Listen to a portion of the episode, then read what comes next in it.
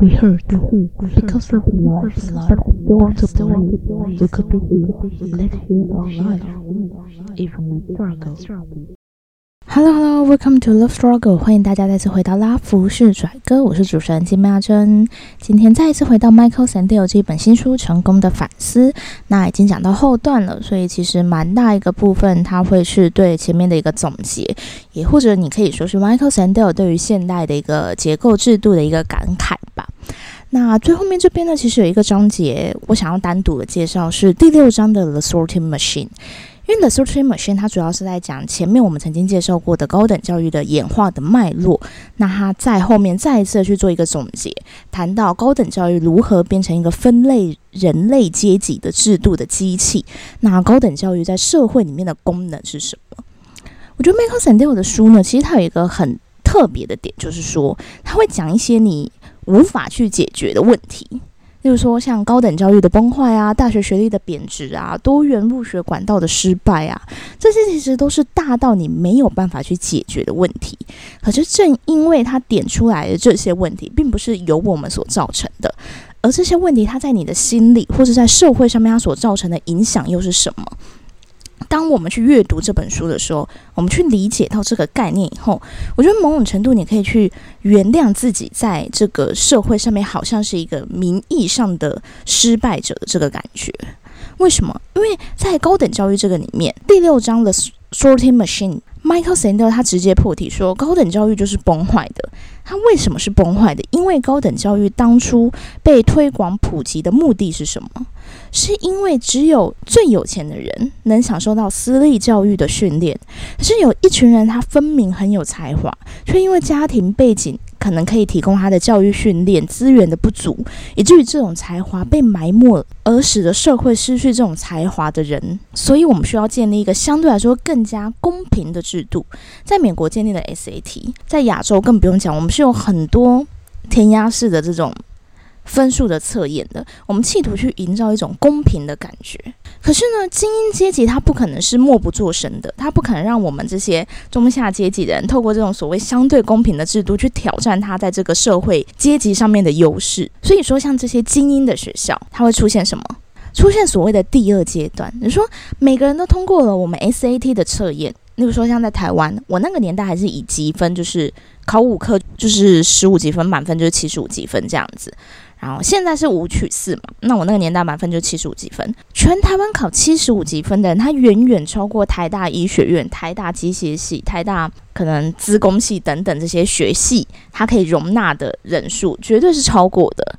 可是为什么有的人他考七十五积分，他就是进去嗯台大机械系，而有些人可能就去清大机械系什么？我们不可以否认的是什么？这个 the ranking of school 其实都还是存在于我们心中。今天假如说你有一个。同样的机会，你考七十五积分，然后你要去念医学院好了。假如你对生物很有兴趣，你要念医学院，一定还是大比例的人会选择台大医学院。even 你知道其他医学院也同样的优秀，因为这个 the ranking of school 就是精英他所创造出来的阶级，它不会消失的，它一定会深藏在我们心中。那我要如何从这一百个都考七十五积分里面的人选出两个我们台大医学院的学生要的呢？就是所谓第二阶段的面试。或者是书面审查等等，可是什么样的孩子会在这种阶段里面凸显出来？这就是精英或者那些有钱人的阶级，他可以去使手脚的地方啊！我小时候就去过哪里哪里，我在国外的时候生病啊，什么什么，谁救了我？那我发现国外的鉴宝制度啊，或者是跟台湾鉴宝制度做比较以后，促使了我想念医学院的这一个动机。他的 resume 是不是就比一些孩子们更加丰富？even 他们都在公平的制度里面得到了。同样的分数，可是进入第二阶段，这埋在后面的东西，其实是这些精英没有告诉我们。可是因为前面那个公平的，看起来好像是公平的分数的测验阶段，他已经广大去 promote 一个概念了。你今天进不了台大医学院，你今天得不到好的学历，是因为你不够努力。因为我已经建立一个相对公平的制度给你啦，你却还是没有办法达到最好。那是不是你自己努力不足？这也是我们之前在谈到，为什么我们台湾有非常多的新闻媒体不断去强调说，满级分的孩子他会做什么事情？因为他就是要去营造这一种你的成功 depends on yourself。当这个东西全部被塑造，这个结构塑造好以后，那些真正有权、有钱、有势力可以使手脚的阶级，他在后面第二阶段在使手脚的时候，你不会去发现，你甚至不会再去挑战这个阶级，你不会再去挑战这个阶级复制的概念。所以，Michael Sandel 有谈到高等教育的崩坏是什么？他认为高等教育。竟然又回到一九五四年代那一个只有有钱人可以接受私立教育训练的时代，它再一次变成只为高等教育服务的功能了。所以他认为说，诶，这件事情也被很多呃广大的可能国家发现了，所以他们开始推动了多元入学的管道啊。竟然我们之前创造那个看起来好像明明就很公平的制度，竟然不公平了。可是我们的重点就是要让有才华的人可以接受训练呐，所以我推动一个多元入学的管道。你不一定要考到很好的 SAT 了，OK？我们现在发现它不够公平。可是你有很好的体育、音乐、数学、呃社会科学、思辨能力，b l a 拉 b l a b l a 各种能力，你都还是可以进入好的教育里面去接受这个训练。所以它潜藏在高等教育里面的真正的核心的概念是什么？是高等教育，它应该是要为了你的才华而存在的。也说，今天如果你的才华是可能是比较技职类的，例如说你对机械的东西你很在行，你可能可以小时候把什么闹钟拆开再组回去，你对于机械的东西很在行，或是你对于电力的东西很在行。这个东西在 Michael Sandel 里面提到，他认为说这种是 technical school，这个是技职学院要教育小朋友的东西。可是真正的 college 或是 university，它教育你的是什么？university 的字根是 u n i，它是一个结合的东西。真正全部结合起来以后，它应该是要教你一个思辨的东西。也就是说，今天你在生物学上面很有才华，你就是一个下刀非常准确的医生。我们现在就可以预估你将未来将成为一个极为优秀的脑外脑神经外科医生。好了。我们现在就可以预估你就是一个这么样优秀的人。可是当你进入医学院，当你进入大学，所谓的 university 的时候，你真正要学习的是如何让你的这个才华，它可以在社会里面发挥贡献。我们常常看到很多电视节目或是新闻媒体有讲到，这个人是仁医，仁爱的人，它不只照顾人生理上的疾病，也照顾人心理上的疾病。这是一个社会科学的东西，这是一个思辨的东西，而这个东西是 university 要教你的。你说的技术，你说的技能，那是 technical school 要教给你的。m a r k s o n 他很明确的去区分了什么叫技能学校，什么叫 college，什么叫 university。所以他在推动大学教育普及化的概念底下，是很多人拥有这个 technical，可是他也应该拥有这个 thinking ability 思考的能力，可是他可能没有办法进入。大学里面接受训练，因为之前的大学是专门为有钱阶级、上流阶级服务的，所以我们推动了这个教育的普及化。而说它某种程度上面，它是要帮助这些应该进入大学的人扩展大学的窄门，而不是把每一个人都丢进大学里面。但是在我们台湾的教改里面，我们可以看得出来，我们台湾是要把每一个人都拥有大学的学历。而某种程度上，他并没有去在乎你在大学里面接受到的训练究竟是什么。而是我把所有的技能学院、以前的科技学院全部都变成科大，全部他都拥有大专呃大学的这个 degree 的时候，你其实只是把原本他 technical 做的事情，你把它拉到大学来做。所以很多人就认为说什么大学就是职业训练所，因为以前可能我是在 technical school 受的训练，而我受完完整的 technical 的训练以后，我就出去职场上面嘛，对我就发挥这个训练所带给我的能力。可是现在每个人都有大学学历以后，你当然会大学学历贬值，它是不可避免的，因为每个人都有啦。过去只要 technical school degree 就可以做的事情，现在你一定要是大学学历可以做的事情。而这些大学它所可以提供给你的训练，竟然没有过去 technical school 给你的训练更加的扎实。所以很多人说什么大学生一代不如一代，其实不是这样子。是我觉得台湾很多问题是我们台湾人真的太善于自责了。你认为好多好多问题都是你自己的。哦，或者是说我们善于责怪别人，也可以这样讲。你认为好多好多问题都是下一代的人做错了什么事情？可是你如果沉浸下来，你可以想到，就是像现在多学入学多元入学的管道，我都觉得我表弟或是我的，因为我以前是当家教老师，我都觉得现在小朋友好辛苦。过去我们五十分努力可以达到的五十分的成就，他们现在要花一百分、一百五十分的努力才能达到。所以我们没有去深思大学它究竟应该带给你什么。如果你真的是需要一个技能上面的训练、职业上面的训练，那个不叫 university，那叫 technical school，或者说你工。司或者是像职业的环境，你不能把训练这件事情推给学校去做。如果你在这个核心的概念你去理解以后，你就可以理解到为什么很多人在责怪现在年轻人学用落差。我现在年轻人浪费大学资源，说这件事情是不合理的。因为大学应该教育你什么？真正高等教育它背后隐含的意义应该是什么？过去高等教育被 promote 出来，它被普及化，真正这些学者他们所希望的事情是什么？我觉得在亚洲，特别是在东北亚、日本、韩国、台湾，我们都面对一样的问题，就是我们去复制很多欧美的制度，可是我们并没有去考量，在我们的社会文化底下，欧美的制度是不是可行？我讲直接一点，我觉得应该在很多人都可以感受到，我们台湾对于某些专业来说，它并不是很重视，或是它并不是很尊重。身为一个教授，好，你会修车吗？你会修水电吗？你会盖房子吗？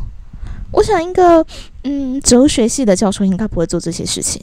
所以你觉得哲学系教授跟一个修摩托车的黑手师傅，他在台湾的社会的阶级是什么样的？像如果是你的小朋友，你会希望他成为一个修摩托车的黑手师傅，还是一个哲学系的教授呢？可是他们分明各有专业啊！如果这个台湾的世界，我们没有修摩托车的黑手师傅，或者是我们没有帮我们盖房子的。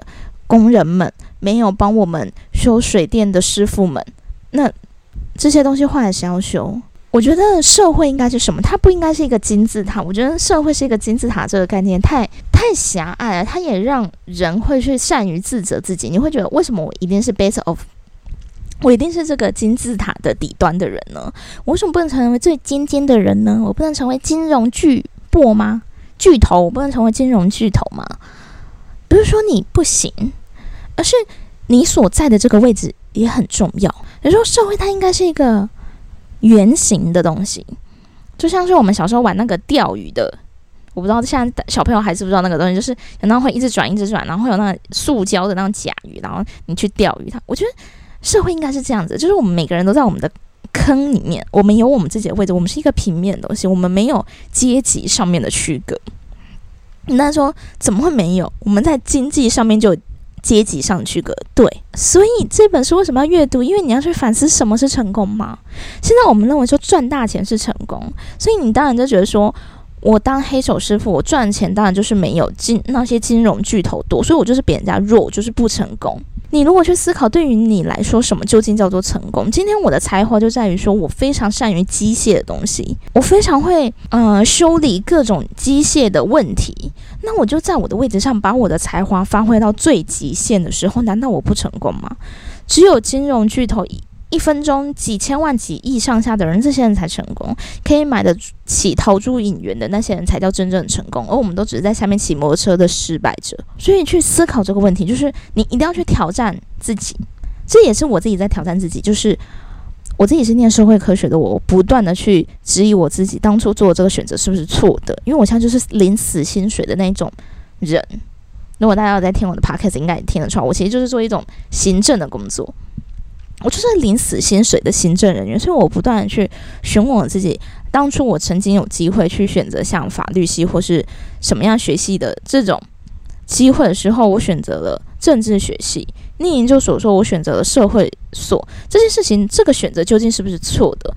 我专精于在这个社会科学领域，这件事情究竟是不是错的？因为它让我在既定的世俗的成功的定义下，变得是失败的嘛？因为我再怎么样，我不可能像念财经系或是念经济的人赚这样大的钱啊。讲难听点，我不可能比郭台铭的小朋友更有钱嘛？可是郭台铭的小朋友他之所以成功，这是一种阶级复制的概念啊。所以我也不断去挑战我自己，就是我对成功的定义是什么？什么叫成功？要到郭台铭那个等级才算成功，还是要在台积电总裁那个位置才叫成功？还是要到马斯克特斯拉的总裁那样子才叫成功？一直不断去刺激你自己的成功对成功的这个想象，我觉得这是 Michael Sandel 这本书他最想要谈的事情，就是透过 COVID-19 这个真的是世界级的浩劫这件事情，你去深深的体会到，在世界的每一个角落，讲难听点，有比我们更失败的人，他现在就是因为 COVID-19 这一场突如其来的浩劫，使得他下一顿不知道在哪里，他失去了他的房子，他失去了他的工作，他失去了可能。妻离子散啊，家破人亡等等的，我相信一定有很多处于更弱势的家庭，因为这一场嗯疾病所导致来的经济上面的浩劫，有一个很大的失败嘛，应该是这样讲，就是它有一个很大的转折。透过这一个机会，我们何其幸运，我们并没有像那些人一样，必须要考量到最基本的，像是我们讲的。呃，最基本的生理上面的需求的这样子的考验，可是我们的确某种程度也受到了一些挑战。透过这个机会，你去思考一下，过去我们对于在那个相对和平的时代里面，我们对于成功的定义到底是什么？所以我觉得 Michael 在 Sandel 这本书，或者是说他既往的书是什么，他很擅长去提出一些你根本解决不了的问题。我今天就讲了，你要怎么去挑战这个阶级复制的结构的问题。我们都知道多元入学这件事情让小朋友更累了，可是我们怎么去挑战它？我们都知道人要斜杠这件事情，或是人要全才这件事情，让我们更累了。我们是一个社会科学的人，但我们一样要理解如何去写 code，我们要一样要去理解如何去接触这个 IT 的时代。这件事情让我们比过去更累了，你知道吗？我每次听到那些呃，可能五五十岁左右的哥哥姐姐们在谈说，哦。你们现在年轻就是没办法吃苦啊！我们那时候怎么样怎么样，还不是苦过来的时候，我内心都会有一个很愤世嫉俗的想法，就是我算是精通，嗯，应该算是精通英文了。因为我之前曾经在国外工作过一段时间。说你那个年代，你有精通英文吗？你是只精通国语一种语言，你就可以杀遍天下无敌手？就是我现在所具备的才华跟能力，应该是比过去那个那些人更多，可是我竟然没有达到那些人的。经济上面的成就，这也是为什么我之前就是我会说这本书也一直在挑战我自己，因为我当然也常常自怨自艾嘛，就是做这么多的努力，为什么买不起一间小小的房子？做这么多的努力，为什么好像穷忙？为什么好像你不知道未来是什么？我觉得网络上有一句话流传的非常好，就是说。现在台湾年轻人跟过去台湾年轻人的差别在哪里？我觉得我们一样努力，可是你可以看得出来，就是很多人说现在台湾年轻人都贪图一时的享乐啊。我在录这集 podcast 的时候，刚好是那个寿司郎的那个什么鲑鱼改名事件哦，一大堆人在批评现在年轻人哦恶搞啦，恶搞当有趣啦，哦青春热血以为这样就好玩啊，什么之后就宅戏啊什么。其实我就觉得说。我觉得改名字是一件这么严重的事情吗？好，不管，反正世代与世代之间就是要彼此仇恨啦。这个真的是万年不变的定律。网络上那句话是这样讲：他说，以前年轻人忙，他忙的有未来，忙的有希望；现在年轻人忙，他忙的没有未来，没有目的。我们大家都忙，可是我现在就在讲了，过去一间台北市的房子要多少钱？我母亲以前在高雄。大概差不多三四十年前吧，在男子加工区当一个小小的，算是女工吧，可能高一点的那种办事员，一个月领三万多块。那时候我们家的房子才一百多万，我一个月领三万多块，像高雄一间房子已经一千多万，薪资没有变，社会倒是变得很快。我一个月三万多块，一碗阳春面三十四十。可是，一间房子才三四百万。如果我把买房子当成我人生很重要的一个目的，我当然愿意忙，我当然愿意省，我当然愿意吃苦，因为这个吃苦是未来的那个目的，我是可以达成的。这个吃苦是有意义的。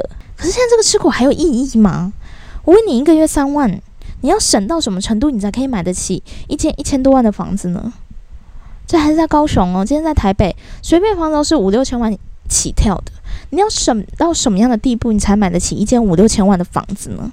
那你何必这么苦？我觉得应该这是很多现在，嗯，中年、壮年、青年，真正青少年所面对一个很大的问题，就是我当然愿意吃苦。我相信很多台湾年轻人都愿意吃苦的。我真的遇过很多很愿意吃苦的台湾年轻人，可是我吃苦这件事情有没有意义？如果你今天跟我说好，我今天吃苦，我就是买得起一栋房子，我就是能成家。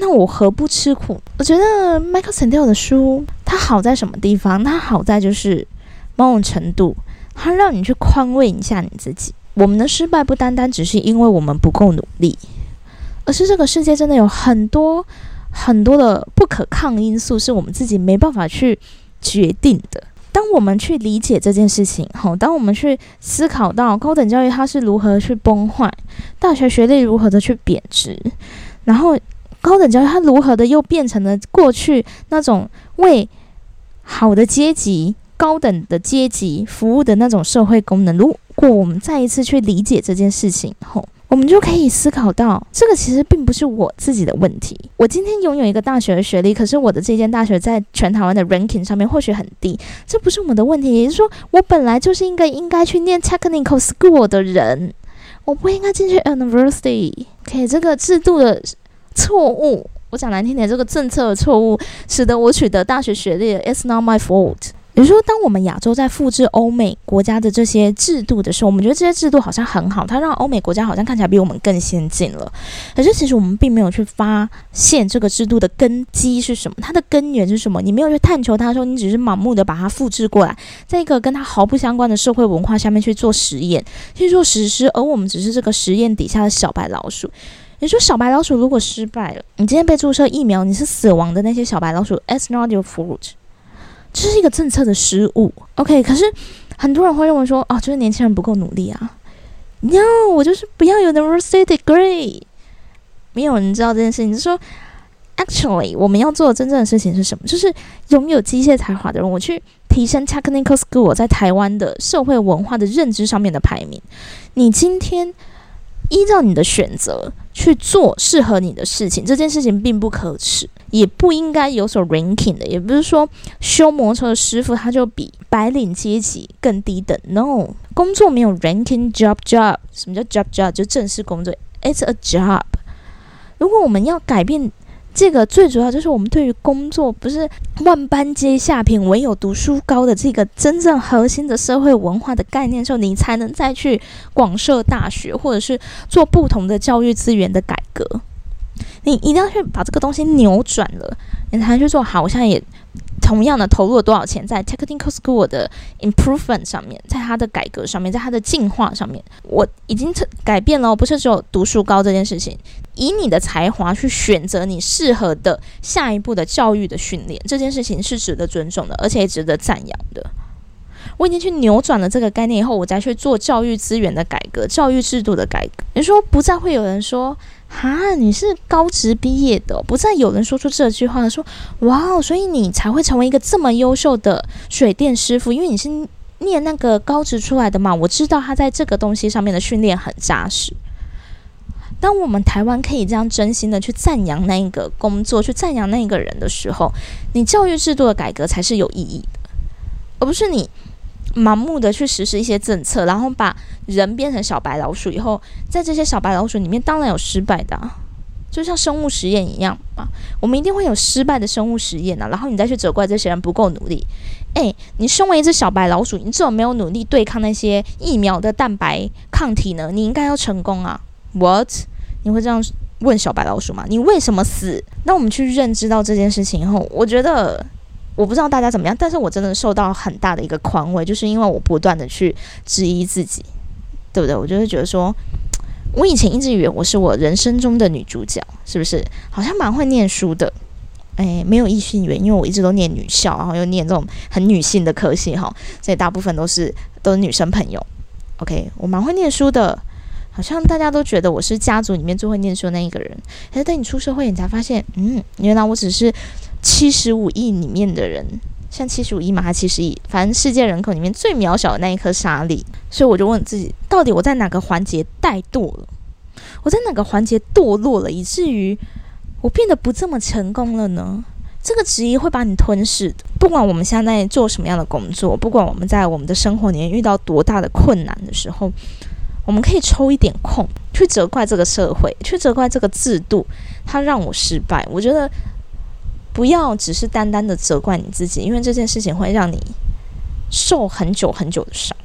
为什么？可能大家会觉得，诶，奇怪，今天讲这一集《Michael Sunday》，我会很感慨，原因是什么？是因为我以前是 Shiny 的粉丝，呃，Sheryl 知道大家知不知道？应该是很久，哎，可能现在现在小朋友已经不知道这个团体，就是 Shiny。然后以前我们的粉丝的叫 Shiny Word 嘛，叫 Shiny Word，然后我们就把它就是缩写的话会变 Shy Word 这样。因为最近 Shiny 就是回归了，所以在网络上有很多人又把他们的影片剪辑出来，然后其中一个片段就是在钟轩决定啊选择自杀离开这个世界的时候，他的最后一场公开的表演。应该说，那个眼神又再一次震慑了我。就是这个片段，我之前曾经看过，可是经过两三年再一次看到，还是可以感受到他放下一切，却还是有一点依依不舍的那一个眼神。人活到这个岁数，差不多快三十岁了，经历过很多，嗯，也不说经历过很多啊，但我真的经历过三四个。不管是家人还是朋友，最后选择用自杀的方式离开你的时候，然后你非常喜欢的偶像艺人，我也不知道，我也不知道是我太岁还是怎样，反正我支持的好多艺人，最后都啊选择用自杀的方式离开这个世界的时候，有时候你会觉得说，怎么这个世界给予人的辛苦这么这么多，以至于他们。必须要选择另外一种方式，让自己终于可以成为从这个社会里面解脱出来。所以这也是为什么我觉得我会很沉迷于社会科学或是社会心理学里面的原因，就是说我一直在寻找一个方式，或者说我一直在寻找一个理论，可以说服我自己，就是我们现在所面临的这些东西是一个好庞大、好庞大的东西强加于我们身上的。所以，他如果真的有一些不如我们意的地方，真的不单单只是我们的问题。所以 podcast 的最后呢，请大家跟我一起重温一下 Shiny 的经典歌曲《Lucifer》。那今天就到这边结束喽，谢谢大家。